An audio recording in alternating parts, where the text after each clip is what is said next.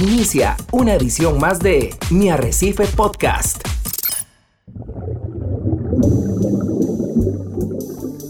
Usted está a punto de sumergirse en los misterios de nuestros océanos y en el fascinante mundo de los acuarios marinos.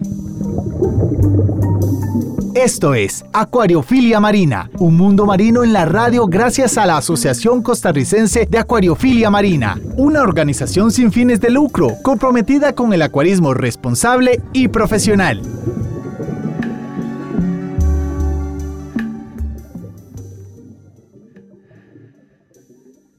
¿Qué tal amigos de Monumental, la radio de Costa Rica? Es un verdadero placer saludarle en esta mañana de sábado. Muchísimas gracias por estar en compañía de Acuariofilia Marina, un programa de la Asociación Costarricense de Acuariofilia Marina un programa que busca concientizar y compartir las buenas prácticas y responsables prácticas de acuarismo para poderle dar calidad de vida a los seres vivos que tenemos en estas eh, peceras o acuarios que tenemos en nuestros hogares. Muchísimas gracias por estar en compañía de nosotros, gracias por abrirnos la puerta de su hogar de su lugar de trabajo, de su automóvil, donde sea que usted esté sintonizando las ondas radiales de Radio Monumental 93.5 FM.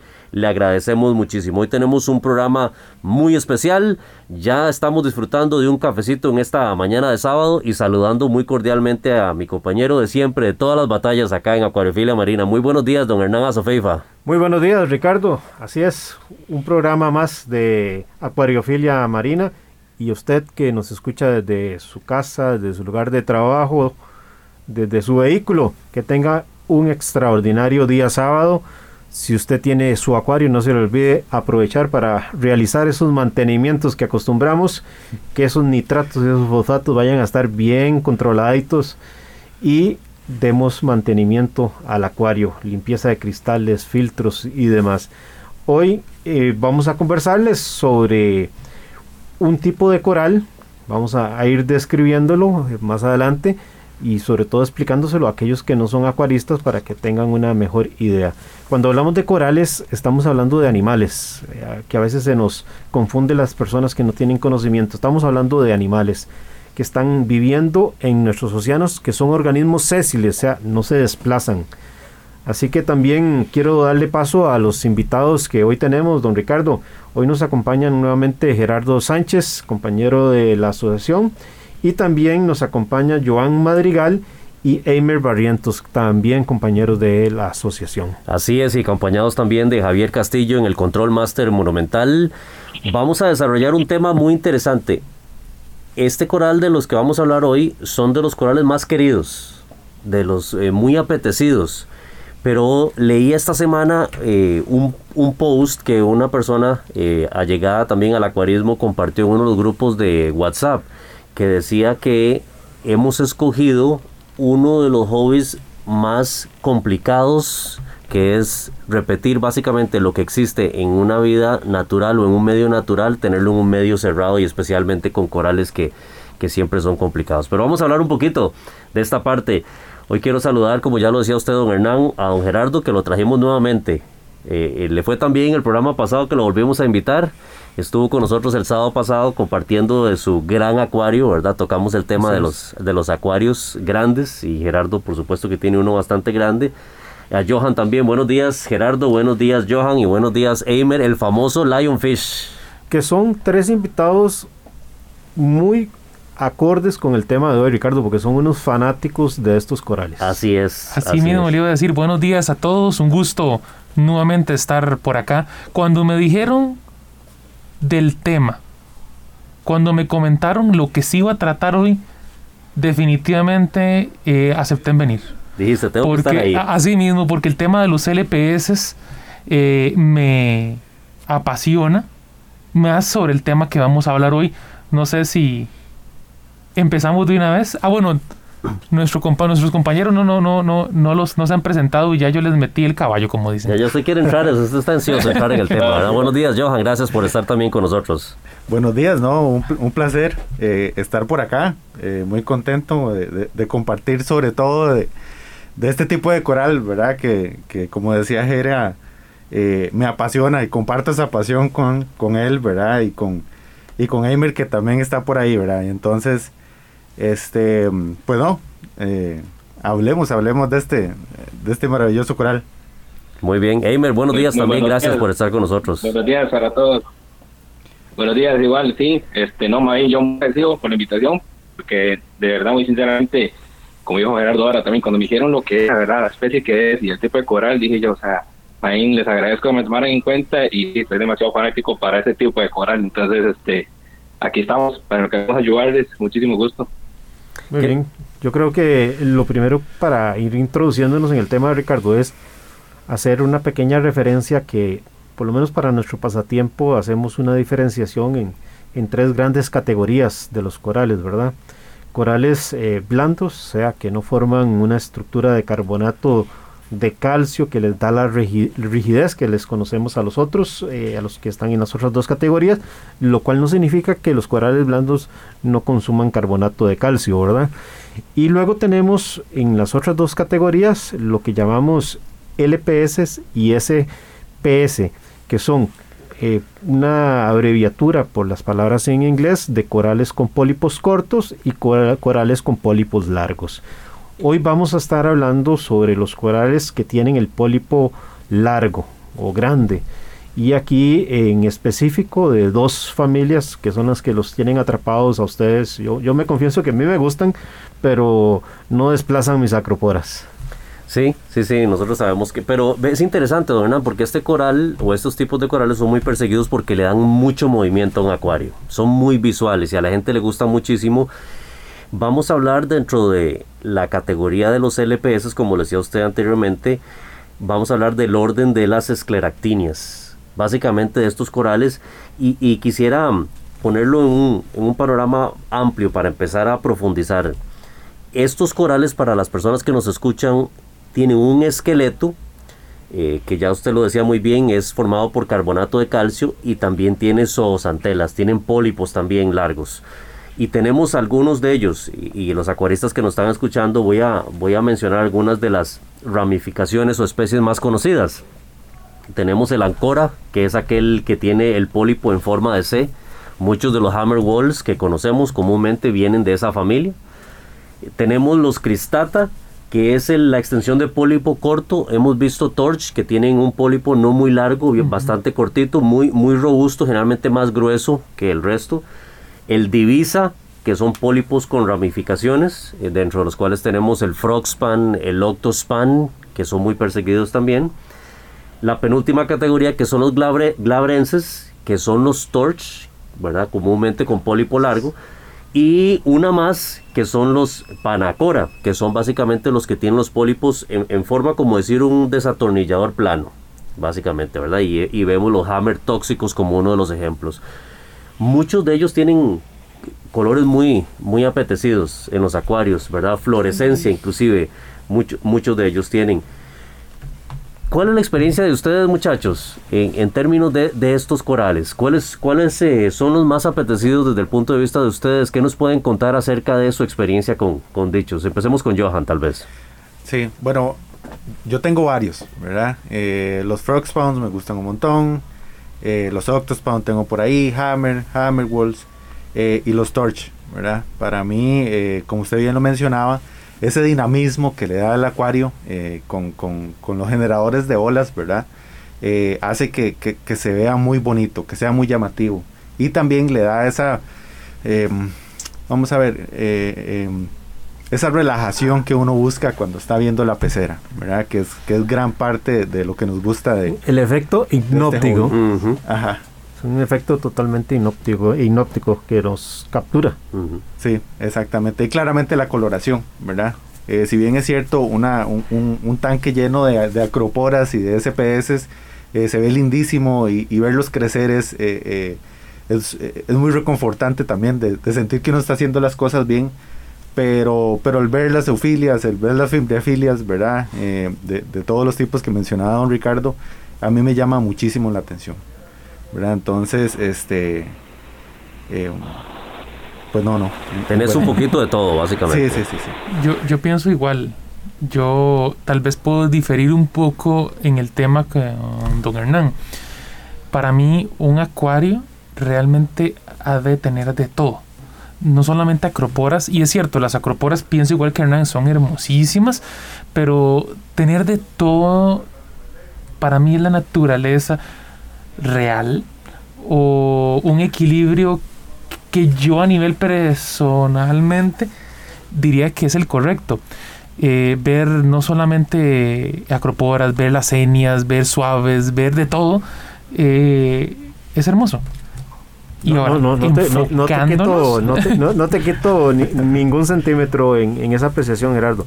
Hay, hay, un tema de gusto, Para sí, no, no, perfectamente, no, eh, las acroporas, miliporas, eh, son las que me apasionan.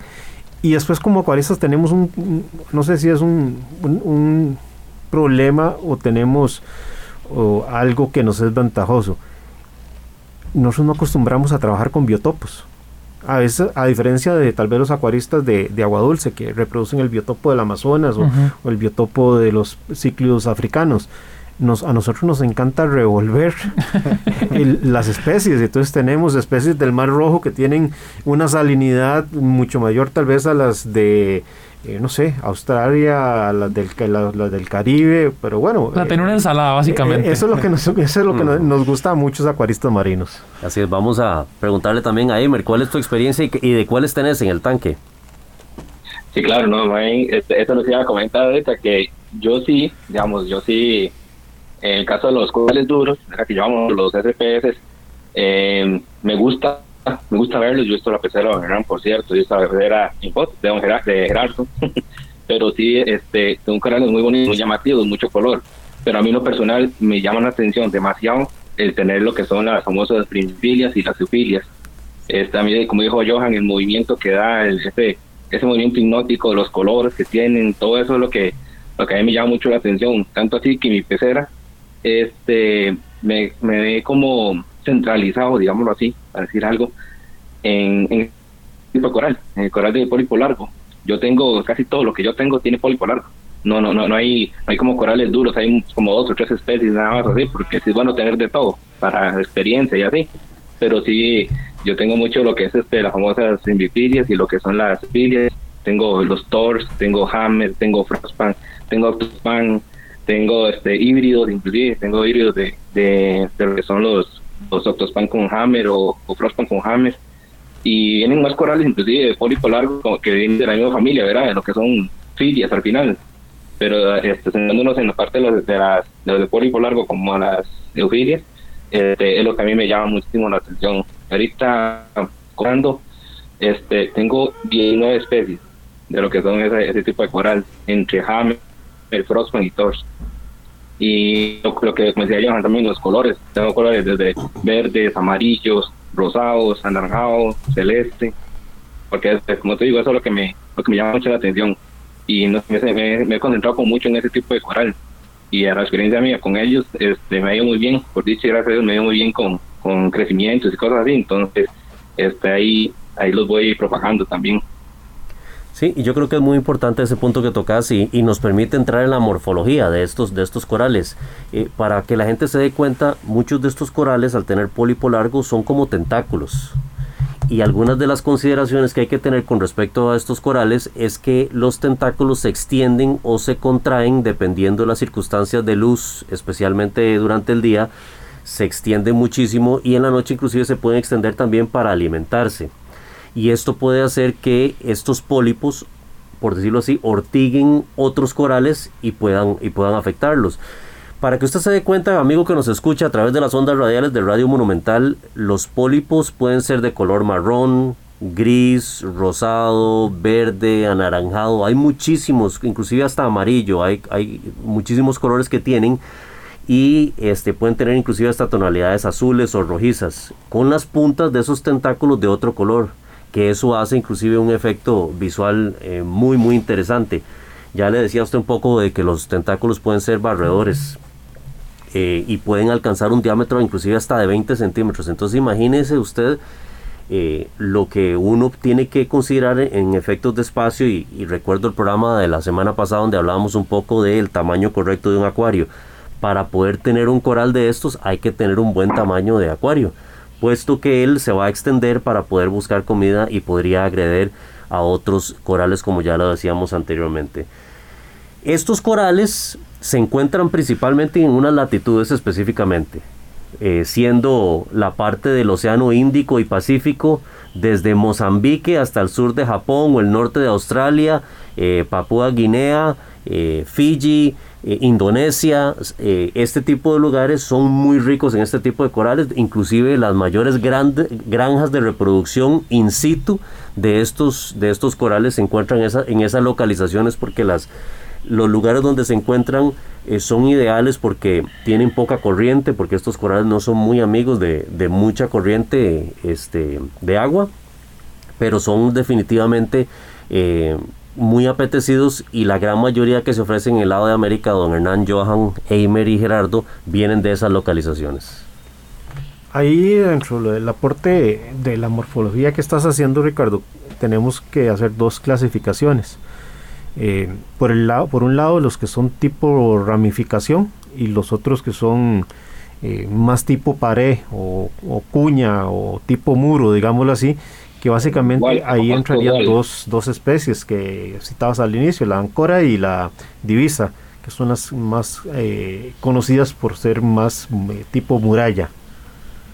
Sí, de hecho inclusive hay gente que considera que ese tipo de ramificaciones, más de tipo pared, tienden a ser un poco más delicados a ciertos parámetros, o por lo menos requieren un poquito más de cuidados eh, en términos del acuario, en lo que lo tengamos. Pero ahorita vamos a eh, profundizar un poco en este asunto, ¿verdad? Y los pólipos, por lo menos de, de estas, de la ancora y la divisa, por lo general van a tender a ser un poquito más cortos que eh, las otras variedades que son más ramas, digámoslo así, para que los amigos nos entiendan. Y dentro de estas que son ramificadas eh, por cabezas, pues eh, tenemos unos que son todavía con los pólipos mucho más largos que otros. Y los ejemplos clásicos es eh, los torch, que son bastante conocidos por todos nosotros por su agresividad con respecto a otros corales. Sí, de hecho estos corales, don Hernán y amigos, se puede encontrar en un diámetro de hasta un metro de profundidad, hasta 30 metros de profundidad, especialmente en estas localizaciones. Yo he tenido la oportunidad de hacer buceo en diferentes lugares de nuestro país y nunca he visto yo una ofilia de estas en nuestras costas. No, que yo conozca no tenemos. A ver, habría que ver si años atrás existió, pero de hecho prácticamente vos lo resumiste todos vienen del lado de, de Australia, de Indonesia, esa es la zona donde mayormente son producidos en cautiverio, en granjas. Así es. ¿Qué, requerimientos, eh, Johan, Gerardo y Eimer, en la experiencia de ustedes, eh, necesitan este tipo de corales para ser exitosos en los acuarios? Eh, tal vez podemos empezar con Gerardo. ¿Qué, requerimientos tienen? Luz, eh, corriente de agua, alimentación, etcétera. Ok, eh, uno de los puntos más importantes que estuve leyendo, y de hecho creo que fue don Hernán que me pasó el link, o alguno de los compañeros, era de que este es un coral que puede ser susceptible a una enfermedad llamada brown jelly pero que el 90%, si mal no me equivoco, don Hernán, si estoy mal me corriges, creo que el 90% de las veces que hay brown jelly es por problemas de alcalinidad. Entonces yo diría que uno de los puntos más importantes para mantener una, eh, un coral de este tipo es mantener una alcalinidad estable. Y por estable me refiero no que ande fluctuando eh, arriba y abajo, sino que sea constante. Eso para mí es uno de los puntos más importantes para poder mantener un coral de este tipo. Hay muchos otros y me imagino que los, nuestros compañeros o, mis compañeros aquí en cabina los van a tocar, qué sé yo, iluminación, flujo, entre otras cosas. Pero yo quiero hacer eh, acotación o tocar ese, ese punto que es la alcalinidad. Muy bien, Johan. Eh, perdón, nada más para hacer la aclaración, eh, Ricardo. La enfermedad de la jalea marrón o gelatina café es una consecuencia de una causa. Entonces, eh, la enfermedad en sí no es la consecuencia, es que algo generó que decantara la enfermedad de la jalea marrón. Y, uno de los elementos que más provoca la aparición de este tipo de enfermedad son las variaciones de alcalinidad. obviamente no es la única, pero son es la condición que más es proclive a desarrollar la jalea café en este tipo de corales. Sí, que es una, em, em, una infección bacteriana, básicamente, lo que diríamos de esta jalea café. Es interesante porque ahora mencionábamos eh, cuando teníamos eh, tanques mixtos, ¿verdad? Y ese se vuelve un reto, ¿verdad? Porque los corales duros tienen diferentes requerimientos tal vez eh, que los corales LPS o las eufilias, ¿verdad? Entonces... los dos son corales duros, solo que uno es de pólipo corto y otro de, de pólipo largo, nada más para, para aclararle a la audiencia. Sí, sí, sí, de acuerdo. pero es súper interesante porque cuando uno tiene un tanque solo de SPS o, tiene algunos SPS, uno quiere meterle más flujo, ¿verdad? Pero los LPS eh, o las eufilias más que todo, les, les encanta más bien, siento yo, un, flujo más bajo. Un flujo importante, pero un flujo más bajo, ¿verdad? una corriente este, moderada. Sí, exactamente. Pero no todos, ¿verdad? Porque también tenemos los torch. Y a los torch más bien les gusta ese, ese movimiento, ¿verdad? Y entre más movimiento haya, siento yo también que se extienden más. ¿verdad? Y que, y que, se, y que se ven más bonitos, ¿verdad? Entonces, eh, hay que tener eh, mucho cuidado con, con, con, ese tema, ¿verdad? Que básicamente lo, que estás diciendo es la simulación que hacemos en el acuario marino de las corrientes marinas. correcto, correcto. Y lo otro, bueno, aparte de la buena luz, eh, lo otro son unos parámetros estables, ¿verdad? Yo siento que esa es la clave. Eh, y tener rutinas de mantenimiento, ¿verdad? Tener rutinas de mantenimiento no solo para nuestros equipos, sino de cambios de agua. Entonces, entre más constantes seamos con esos, con esa, eh, con esos cambios de agua, con esos mantenimientos, si siempre hacemos lo mismo, si siempre ojalá alimentamos al mismo tiempo, si siempre editamos al mismo, al, mismo en, la misma hora, quiero decir, en el día, si siempre, eh, si una vez a la semana, dos semanas o dos veces a la semana tenemos eh, la rutina de, alimentar los corales, eh, que siempre hagamos lo mismo, ¿verdad? Y yo, yo he encontrado durante, a, lo largo de los años que, que, esa es una, una de las claves de este, de este hobby, ¿verdad? Entonces, em, y cuando veamos los corales bonitos, ¿verdad? Cuando vemos, hoy, hoy sí están bonitos mis corales, ¿verdad? Hoy sí están con esos pólipos extendidos, midamos, ¿verdad? Y tratemos de pegar, de apegarnos siempre a esos, a esos parámetros. Entonces, a veces tal vez cometemos el error de, solo medir cuando pasa algo, ¿verdad? Eh, pero parte de estas rutinas que mencionaba es también medir los parámetros. Y cuando veamos que los corales están más bonitos, más, eh, eh, más extendidos, yo siempre digo, mira, mira, porque usted quiere pegarse a los parámetros que tiene en ese momento, a la temperatura, a la salinidad y a todos los demás parámetros que, que conocemos, ¿verdad? Eimer, ¿y cuál ha sido tu experiencia? Sí, eso les iba a comentar que viendo, bueno, yo escuchando a los compañeros este, hablar de la parte de la, de la corriente, que es muy, para mí está muy acertado, o sea, la corriente para ellos, eh, pues, ¿verdad? Estamos hablando, este, es muy moderado el que lo ocupan. Para ellos, una corriente muy fuerte, lo que hace es que ven los, los cierra, ¿verdad? Los mantiene, los mantiene cerrados porque ellos, no sé, como que se, se, se retraen por el mismo, la misma fuerza de la corriente. Es una corriente un poco más liviana para, para ese sentido, excepto el torso. Yo lo que hago en mi caso es poner los stores un poco más alto, porque yo por la oxigenación de, del tanque, yo pongo una, voy escribiendo hacia, hacia arriba para que va bien la, oxigenación del tanque. Entonces, para que le pegue más a ellos, los pongo en una estructura un poco más alta para, para esa parte. Este, y enfatizando así, como en los parámetros que están hablando, era de mantener la calinidad estable, eh, lo de la corriente. A mí me gustaría que la parte de la luz que algo importante para también este tipo de coral es el tipo de, digamos, sabemos que un coral eh, ST, digamos, en, en la naturaleza se encuentran en, ¿cómo te puedo decir? En, en partes más, más, más cerca de la superficie. Están más acostumbrados a una luz más fuerte, más de, de blancos, rojos, verdes, amarillos, etcétera, todos los, todo el espectro de luz este otro tipo de coral se mantiene un poco más profundo, donde la luz que llega es un poco más azul, verde, este, ultravioleta, etcétera. Pues eso también es algo que yo siento que es importante recalcar en el sentido de la luz, de que ellos mantienen o a ellos les gusta también un tipo de luz que también no es exactamente igual a otro coral. Ahí no entra el tema de que es un poco difícil tener un arrecife este mixto, ya porque hay que tener luz para el coral ese como la luz para el SPS, como la luz para, para el blando, digamos, en este caso, que, también este, ellos tienen su, su parte fotosintética. Entonces, este, yo sí quería compartir mi experiencia, sería como esa parte de la luz, que yo he tratado de mantenerle ese, esa condición, Johan, cuando yo los veo así como más bonitos y todo, veo qué momento da la luz y qué colores tiene, qué tanto de blanco, qué tanto de rojo, qué tanto de violeta, azul, de royal blue, que son los, los colores que veo que le está gustando, tratar de mantenerle un poco más ese, ese tipo de luz que ya he sentido, ya vi que les gustó más. Entonces, a gustarle más, los veo más estirados, más inflados, se ven más de más coloración. Y esa es la idea, que el coral está sano, que el coral se sienta bien donde está también.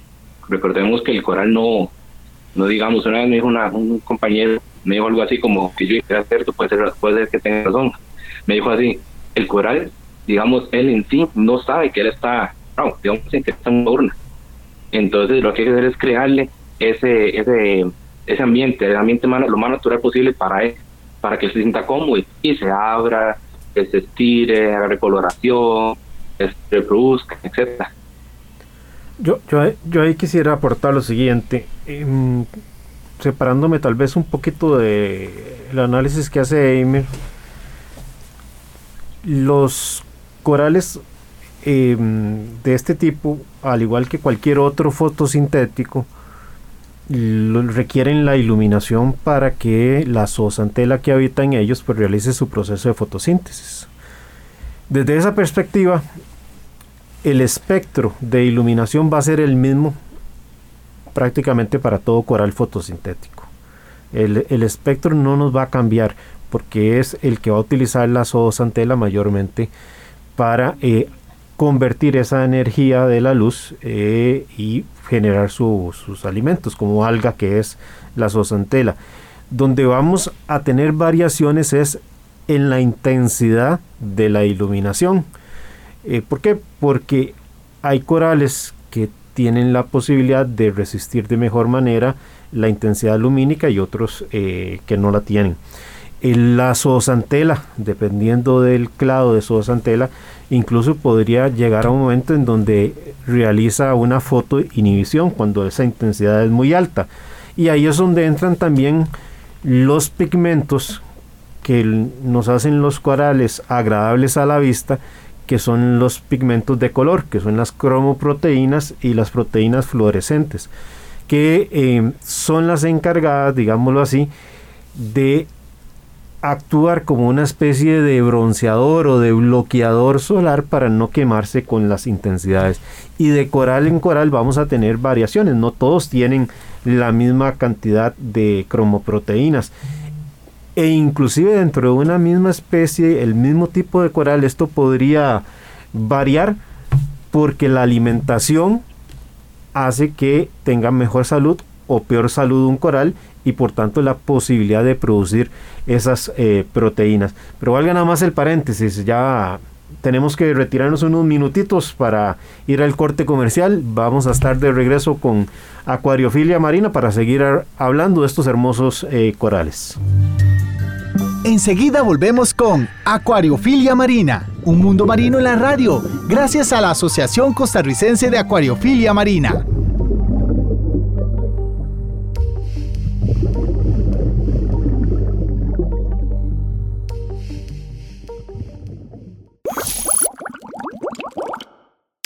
Mi Arrecife Podcast. Exploremos juntos las fascinantes formas de vida que habitan nuestros mares y acuarios marinos. Acuariofilia Marina está de vuelta. Estamos de regreso con Acuariofilia Marina. Esperamos que la estén pasando muy bien este día sábado y que el programa sea del agrado de todos ustedes que nos escuchen mientras están dándole mantenimiento así a, es, los acuarios, eh, ¿verdad? Ricardo. Aprovechando esta mañana. Y, no me voy a bajar del caballo, eh, que estaba hablándoles antes de irme para los comerciales del tema de la iluminación y que producto de la iluminación, pues los corales LPS, en este caso particular, los que estamos hablando hoy de las eufilias y las fibranfilias, pues tienen esa zooxantela y de ella van a recibir como desechos de la zoosantela una buena cantidad de lo que va a ser el alimento para este coral. Pero como animales que son, tienen boca, consumen y mucho de eh, esos pólipos largos que tienen cargas importantes de nematocitos, o sea, ese, ese, ortigante que tienen, que son una especie de dardos paralizantes, lo utilizan para ca- ca- cazar las presas, principalmente en las noches cuando hay may- mayor movimiento del, del plancton, pues eso no significa que no lo hagan durante el día, y alimentarse. Capturan la presa, la inmovilizan y la llevan a la boca. Lo cual nos dice que si también nosotros como acuaristas les damos alimentación directa, vamos a tener un mejor crecimiento de estos organismos eh, marinos. Y estoy seguro que Joan nos podría decir eh, si él acostumbra a darles alimentación directa, que también tiene toda una estrategia, compañeros, eh, porque si se te va a la mano puedes causar un problema de nutrientes en el acuario y afectar esa calidad de agua que siempre andamos vigilando. Yo en lo personal eh, lo que acostumbro es eh, a darles eh, congelado, que irá para todos los organismos que tengo en el acuario porque no hago alimentación directa pero estoy seguro que el compañero que le da alimentación directa puede ser un muy buen testigo de, de cómo y cuán rápido le crecen esos LPS. Es curioso porque la otra vez escuchaba, o más bien leía sobre un estudio de que la alimentación directa, y cuando decimos alimentación directa, básicamente es utilizar eh, algún tipo de alimento preparado para ayudarles a, estos corales a crecer. Hay ciertos corales, ciertas eufilias, que responden positivamente a esta extra alimentación, más allá de lo que ya decíamos eh, a través de la fotosíntesis con la zoosantela, y hay corales que estadísticamente no, no aceleran el crecimiento necesariamente, ¿verdad? O sea, no aprovechan eh, los, los aminoácidos o lo que uno quiera es, este, estarle suministrando a través de estos alimentos. Pero, ¿cuál, cuál es tu estrategia, Johan, para que, para que estén sanos y fuertes esos corales? Sí.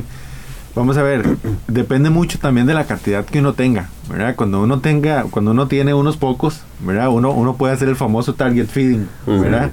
Que es justamente alimentarlos directo a la boca, ¿verdad? Con la, con la pipeta y, y eso está divertido, ¿verdad? Pero ya cuando usted empieza a durar 40 minutos, Sí, una hora. de- de que vas boca por boca. Exactamente, yendo boca por boca, ya usted dice, no, tengo, tengo que ver que hago diferente. Así es. ¿verdad? Entonces, eh, en algún momento tomé la decisión y dije, no, de ahora en adelante eh, de- voy, voy a alimentar una vez a la semana, es, es- como lo hago, y alimento el tanque, ¿verdad? Y de los corales, eh, eh, de ellos están acostumbrados por su naturaleza, como usted bien lo mencionaba, don Ricardo, en, en- en captar ese, ese alimento, ¿verdad? Entonces, eh, generalmente lo hago por las noches, eh, antitos de que se vayan a pagar media hora eh, antes. Eh, uso productos para, para que los, los corales estén más receptivos al alimento 10 minutos antes y posteriormente adito el, el alimento al tanque ¿verdad? entonces y, y- y en ese momento pongo el, el, enciendo los lo que son los waymakers ¿verdad? para para que ese ese mismo movimiento del agua haga que eh, eh, ese alimento le llegue al- a, cada uno de los corales y me funciona y me ha funcionado bien ¿verdad? entonces eh, sí se puede pero yo diría que dependiendo de la cantidad de corales eh, de este tipo que usted tenga, porque si no, sí se vuelve un poco difícil. Yo, yo les soy honesto, yo, yo les confieso que, que yo sí me tomo un par de veces a la semana el tiempo de alimentarlos boca a boca. Eh, porque también tengo otros corales que también son carnudos o carnosos, ¿verdad? Como por ejemplo lobofilias, eh, traquifilias, que eh, responden muy bien a alimentación Sí. eh, directa, ¿verdad? Y que requieren inclusive. Entonces a mí me gusta mucho, me parece hasta entretenido hacerlo, pero sí, pero sí toma eh, bastante tiempo, ¿verdad? Y, y eso me lleva a la parte también de, de la reproducción de estos corales, porque en mi experiencia, por ejemplo, los, los frogspan, los octospan son más rápidos reproduciendo, saliendo una cabecita extra que, por ejemplo, un torch, en mi experiencia. Entonces, la reproducción de estos corales no es tan rápida, ¿verdad? Y yo creo que lo vemos a nivel mundial. La gran demanda que hay por estos corales le gana muchísimo a la oferta y esto ha venido inclusive a generar una inflación enorme en el mercado internacional y ahorita podemos hablar de precios aproximados de estos corales, ¿verdad? En los mercados, no solamente en la parte nacional, que, que un día de estos vi en un grupo de, de, de WhatsApp la barbaridad, disculpen, por la que se vendió uno de estos corales, pero también en el mercado internacional y en las granjas también se, se puede ver qué corales eh, se reproducen muchísimo más rápido, como son los, los, las zoantias, las palitoas, etcétera. Yo creo que la misma acropora inclusive crece más rápido que un, que un LPS estos. Sí, sí, sí. A ver, yo creo que no podemos perder de vista que uno no puede pensar de que aunque dé alimentación directa, el coral va a crecer rápidamente si lo tenemos en malas condiciones de calidad de agua. Eh, tener la calidad de agua, y cuando hablamos calidad de agua, va desde la iluminación, va desde la temperatura, va desde el tipo de corriente, pero también propiamente en la parte química. Es decir, este, estos corales consumen alta cantidad de elementos mayores, elementos menores y, traza. Están haciendo estructuras, eh, para que las personas que nos comprendan, forman un hueso. Eh, es, una cantidad muy importante de carbonatos eh, lo que van a consumir de calcio, de magnesio, de estroncio, de potasio, en fin, de todos los elementos que están en el agua de mar y para el cual ellos evolucionaron. Entonces, si vos no le tenés esas condiciones, difícilmente por más alimentación que les vayas a dar, el coral va a prosperar. Eh, es, como una persona. Si la persona no tiene un estado de salud adecuado por complicaciones propias de, de, sus, eh, no sé, sistema nervioso, inmunológico, lo que sea, de, no, no porque le pongas comida ahí, la va a aprovechar. Entonces creo que si queremos verlos prosperar, el requisito número uno es calidad, estabilidad de parámetros, como, como vos, vos señalabas al inicio, Joan. Yo siempre he dicho, es más contraproducente estar en una oscilación de parámetros, aunque sea dentro de los aceptables. Por ejemplo, una alcalinidad, alcalinidad aceptable, puedes moverte, no sé, 7.5, 7, 7.5, inclusive llegar a 11 son, son, valores a los cuales puedes aspirar. Pero esa oscilación de arriba para abajo, de abajo para arriba, es más dañina. Que si te, te aseguro que si vos te quedas de forma permanente en 6.5, sin oscilación, el coral va a estar más agradecido. Y lo mismo te puedo poner con el caso del calcio. El coral, si lo tenés en 380 de partes eh, por mil, pero sin oscilación, ese coral se va a comportar más agradecido de que si lo tenés en ese sub y baja para arriba y para mm. abajo. Entonces, cuando hablamos de pegarnos como estampilla, es fijarnos a un valor, idealmente dentro de los valores aceptables. Pero en el peor de los casos, por lo menos mi experiencia me ha dicho que hace más daño la oscilación aún en valores aceptables que estar con un, eh, como estampilla en un valor, aunque sea fuera del, parámetro aceptable. Entonces, si queremos ver prosperar al coral con pólipos bien extendidos, reproduciéndose, creciendo, estabilidad de parámetros, calidad de agua, buena alimentación, ¿verdad?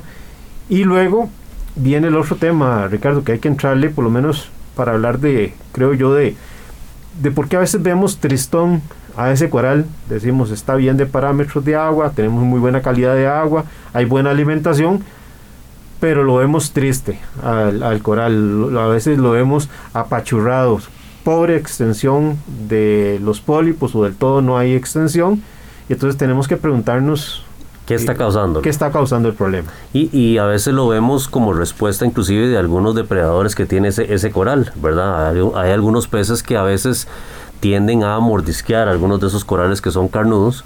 Eh, hay historias ahí que, que, se cuentan de algunos cirujanos, el famoso Dory, ¿verdad? Que en algún momento desarrolla ese instinto ahí oculto, de un momento a otro siempre ha estado bien y de un día para otro empezó a mordisquear una ofilia. Y entonces la pregunta es, ¿qué haces en ese caso? Yo, en eso, Ricardo, yo, yo creo que no es un problema de que se le metió el agua de un momento a otro. el, agua literalmente. Ah, literalmente. es que tenemos que revisar la calidad de nutrición que le estamos dando al pez. ¿Qué le está faltando? A veces partimos de que al pez les estamos dando un buen alimento, y pero consideramos que todos comen lo mismo. Y no distinguimos que hay omnívoros, que hay carnívoros, que hay herbívoros y que hay unos que pueden tener mayor demanda por proteínas, otro por la parte de los vegetales, etcétera. Y y puede ser que nuestro alimento que le estemos tenga una alta carga de proteínas, eh, pero no sea necesariamente la ideal para otros eh, peces que tenemos dentro del acuario. Los cirujanos son peces que tienen que tener una dieta adecuada y, y no los podemos mantener a pura proteína. Y entonces no nos olvidemos que los corales fotosintéticos tienen zoosantelas, que bien que mal son algas. Y entonces no me va a extrañar de que si vos le tenés un problema nutricional al pez, que eventualmente este llegue a buscar eh, esa parte vegetal que es- forma parte de su dieta. A mí me pasó una anécdota interesante justamente con un cirujano azul que me empezó a picar un acan. Yo me, em, metí, un, metí un acan lindísimo, carísimo, me ha costado también, eh, como de 15, 18 cabezas. Este, y en dos días el acan estaba triste. Era una cosa hermosa. Y, eso, eso cuesta plata, Sí. ¿verdad? ¿verdad? Entonces, este, cuando, lo, cuando vi el cirujano azul, nunca había tocado un coral, nunca, ¿verdad? Pero le, le encantó el acan. Este, bueno, en, ese, en esa ocasión lo vendí, el, el acan, lo vendí, pero tenía uno por ahí que estaba medio triste, eh, pero lo dejé ahí, no lo saqué, el acan, ¿verdad? Entonces empecé a, a alimentar el cirujano con, con alga nori todos los días, Mm. cosa que antes hacía una vez por semana, porque según yo era lo correcto, ¿verdad? Tenía un alimento específico que decía que era de algas, entonces yo según yo estaba Le cumplías el... estaba cumpliendo con lo que requería ese cirujano. Hice eso y el acan que tenía ahí, que estaba feillo, ahora es- está lindísimo. Lo dejó de tocar. Entonces, justamente, eh, eh, Ujú, es don correcto. Hernán daba en el clavo, ¿verdad? La alimentación del, de- del cirujano. Las necesidades nutricionales eh, son diferentes a los organismos. Sí. Y, y- y ahí es la labor importante que cuando adquiramos uno, leamos, estudiemos para ver cuáles son esas necesidades y si estamos en la capacidad de dárselas en nuestros acuarios. Sí. Johan, ¿qué te hubiera pasado si no hubiera sido con un acán, pero hubiera sido con una de las ofilias tuyas? Ay, puña. Este. sí, hay que castigarlo, ¿verdad? Lo, pone- lo pones en cirujano. time out. Al cirujano un time out al, al, al son, ¿verdad? Que es lo que normalmente uno hace. Sí, y... Tenemos buena calidad de agua. Ajá. Tenemos buena alimentación para nuestras eufilias, a las fimbranfilias, pero vemos que está triste, que esos pólipos están contraídos. Que no es un pez el que lo está molestando. Eh, yo sé la respuesta, pero que el especialista de estos corales nos diga esas experiencias que él observa. ¿Qué tenemos que hacer? Sí, sí, sí. Bueno, eh, vamos a ver, hay, hay muchísimas cosas. Ahora mencionábamos el brown jelly, ¿verdad? Es una de las, de las enfermedades. Eh, pero podemos jugar con bastantes cosas. Cuando hay, cuando eso sucede, hay que ver qué está pasando.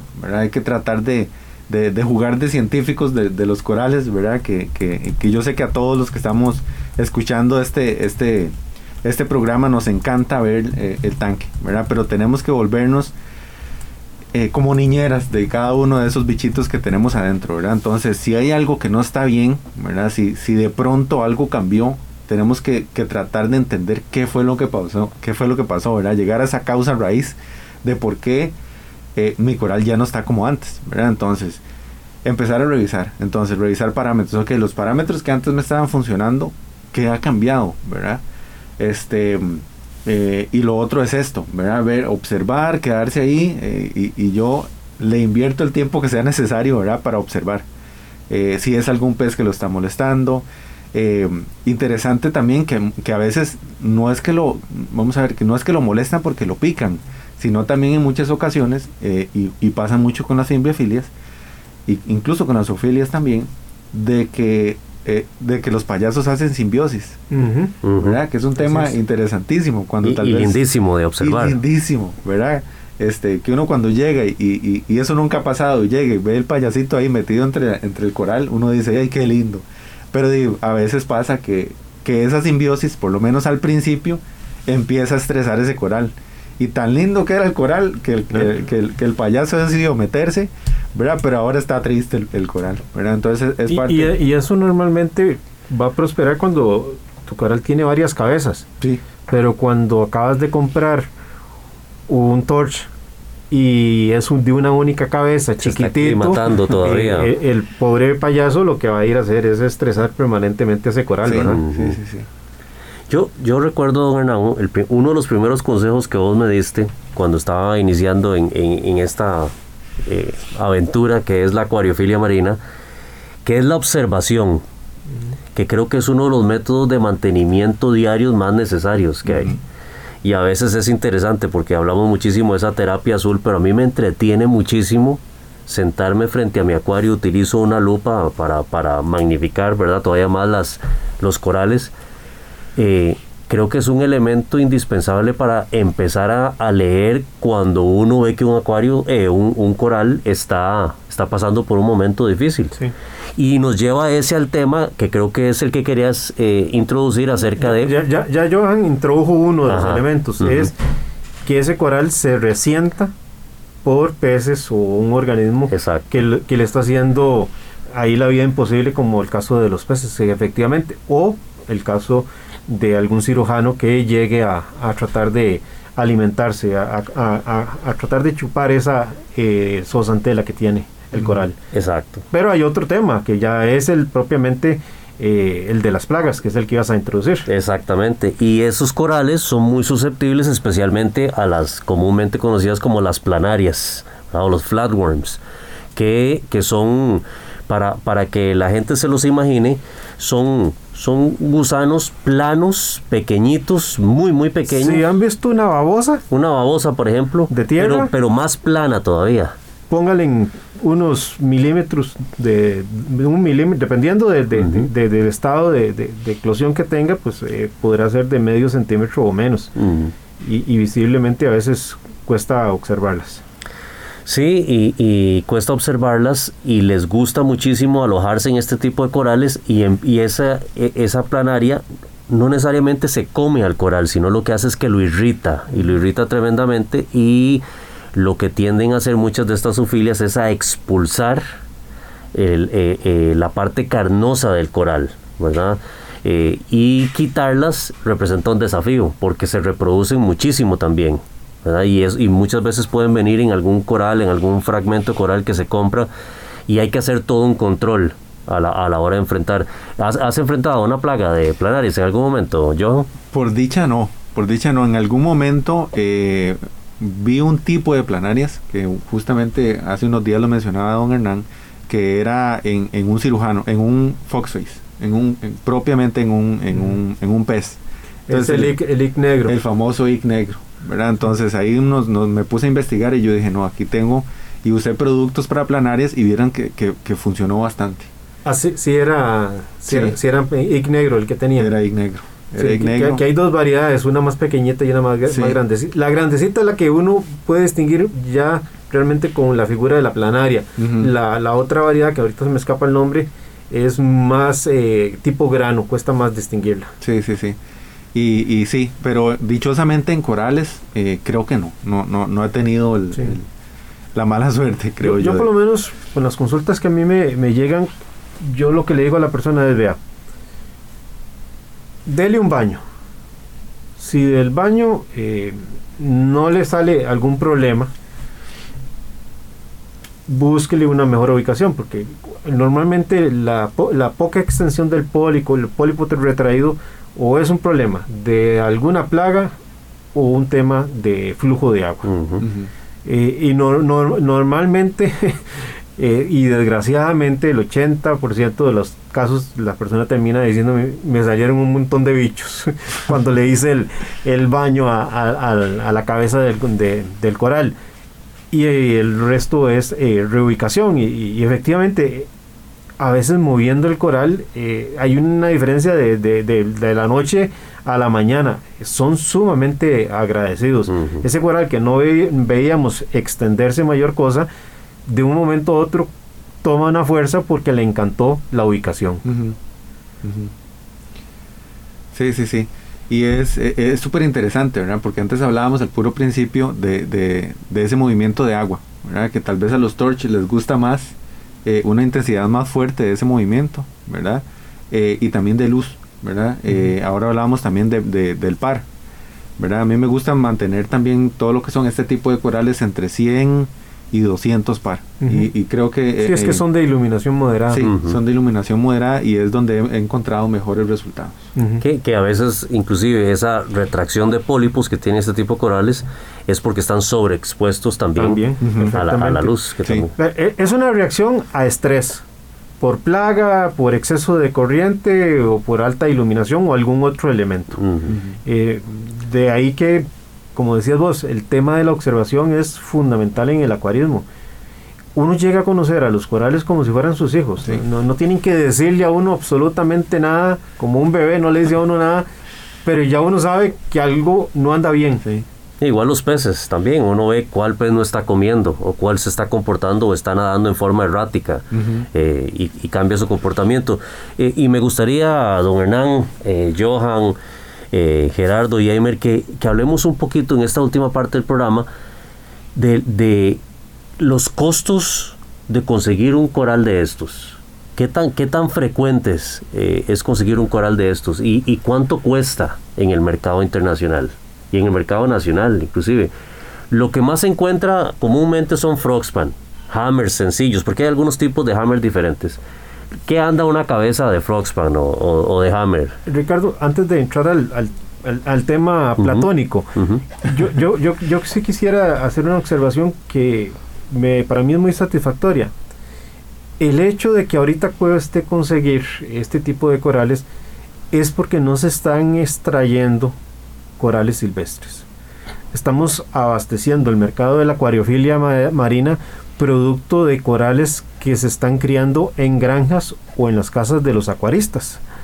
Y eso para mí representa eh, un paso importante en, nuestro, en nuestra afición de respeto hacia los recursos, pero además de respeto, ir creando también ese banco genético en tantos acuarios alrededor del, del mundo, donde si el calentamiento no lo global no lo resolvemos, por lo menos vamos a tener este tipo de corales para que no se nos pierdan. Y obviamente, eh, y ahí sí, como se están reproduciendo en granjas, como se están reproduciendo en las casas, la cantidad que se está ofreciendo no está atendiendo esa demanda por este tipo de coral y ahí entonces sí nos lleva al tema platónico. Sí, sí, muy, muy, muy acertado eh, ese comentario, don Hernán, y entendiendo de que la mayoría de prácticas de reproducción de estos corales en acuacultura es por medio de fragmenta- fragmentación también. Eh, y, y tal vez para que la gente se lo, se lo imagine, muchos de estos corales eh, forman una forma muy similar a un brócoli, digámoslo así. Y entonces lo que se hacen es que se cortan una cabecita o una ramita de ese, de esa, de ese brócoli o de ese coral y ese vuelve a crecer en, en otra. Que en los acuarios, por ejemplo, hay que hacerlo a veces obligatoriamente, Ricardo, porque conforme la colonia va creciendo, quedan algunas cabezas que ya no quedan expuestas a la luz.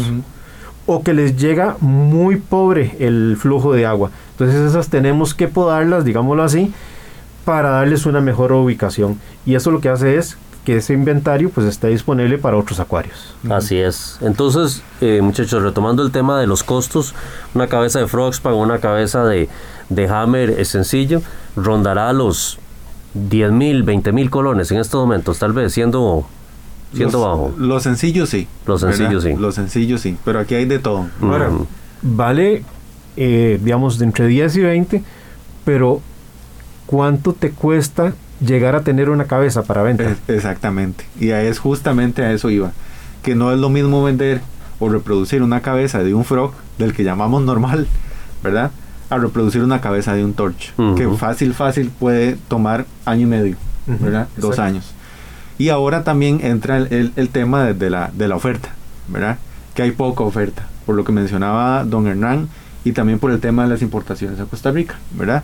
Entonces, mucho de lo que se vende es lo que se reproduce en las casas, ¿verdad? Pero entonces, al ya no, al ya no tener este, es- esta oferta en los acuarios, este, la reproducción eh, eh, eh, en casa se vuelve más fuerte.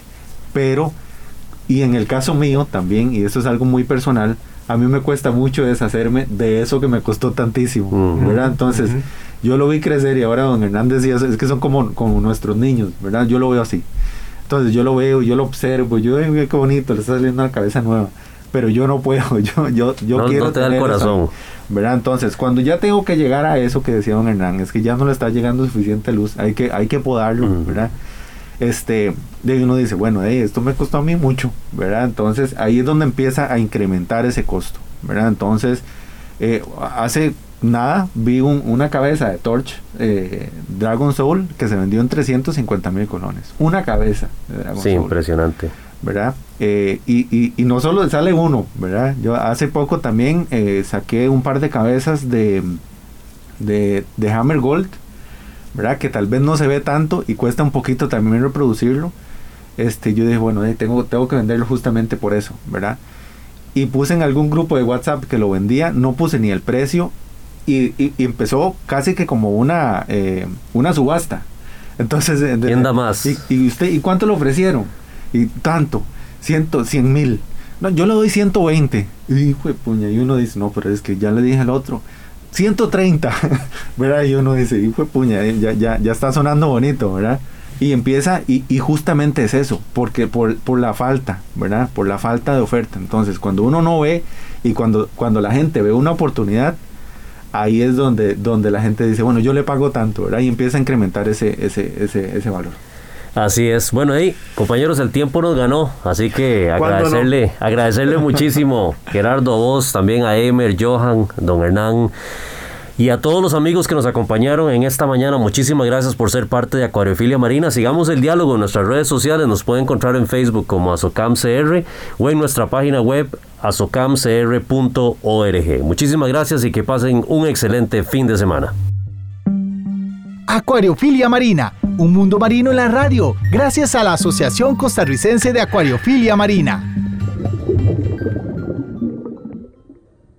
Mi Arrecife Podcast.